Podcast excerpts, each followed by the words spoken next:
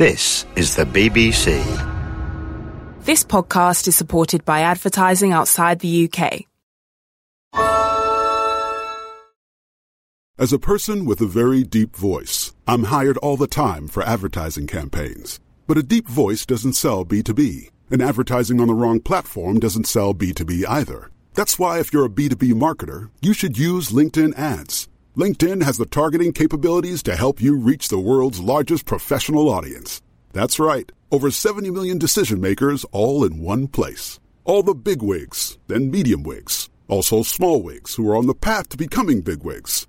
Okay, that's enough about wigs. LinkedIn ads allows you to focus on getting your B2B message to the right people. So, does that mean you should use ads on LinkedIn instead of hiring me, the man with the deepest voice in the world? Yes. Yes, it does.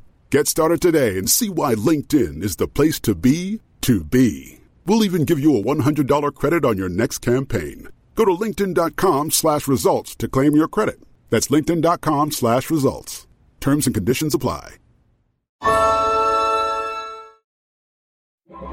Six Minute English. from bbclearningenglish.com. Hello, this is Six Minute English from BBC Learning English. I'm Sam. And I'm Neil. Come on, Neil, let's make a start. I've got a deadline to meet today, and I haven't finished my work yet. Let me guess. It's because you delayed and delayed and put your work off until the last minute, as usual. You're a real procrastinator, Sam. Someone who keeps delaying things that need to be done. What can I say?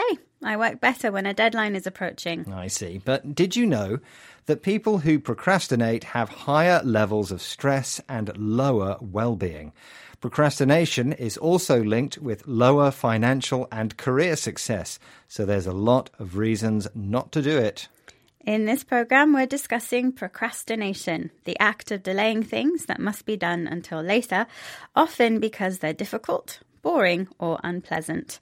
And as usual, we'll be learning some new vocabulary along the way. So, without wasting any more time, I have a question for you, Sam.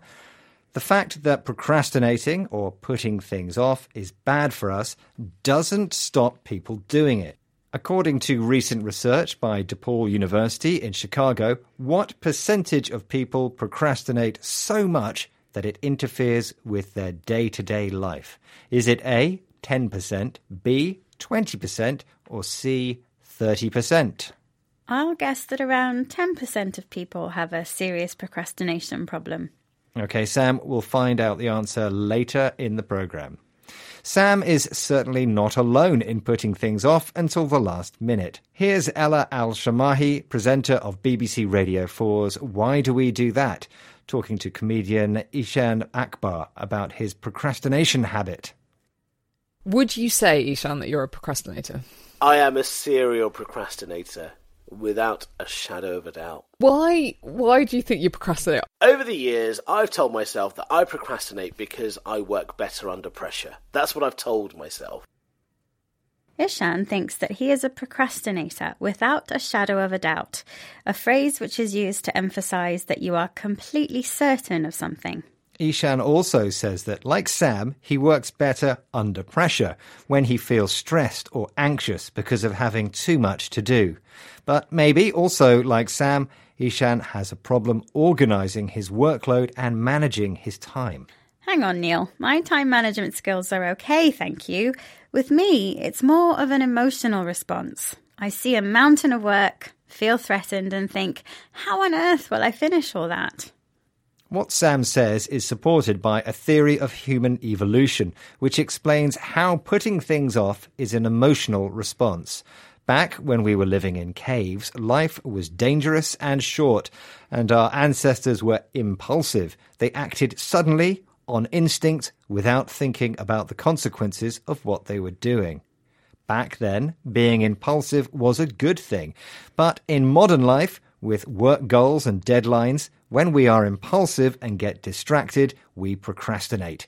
So, rather than being a problem with time management, Sam should blame her caveman ancestors who acted on impulse. Hmm. Let's listen again to comedian Ishaan Akbar talking about how he feels when he procrastinates. a lot of stuff you read about procrastination focuses on the time management element of it. Yeah. I've probably got a better sense that for me, it seems very squarely around the emotional aspect of it. Perhaps I get more emotional gratification from doing it last minute. and Mm. yeah, yeah, yeah. I need to understand why why I prefer that over the calm serenity of getting things done with oodles of time in my hands.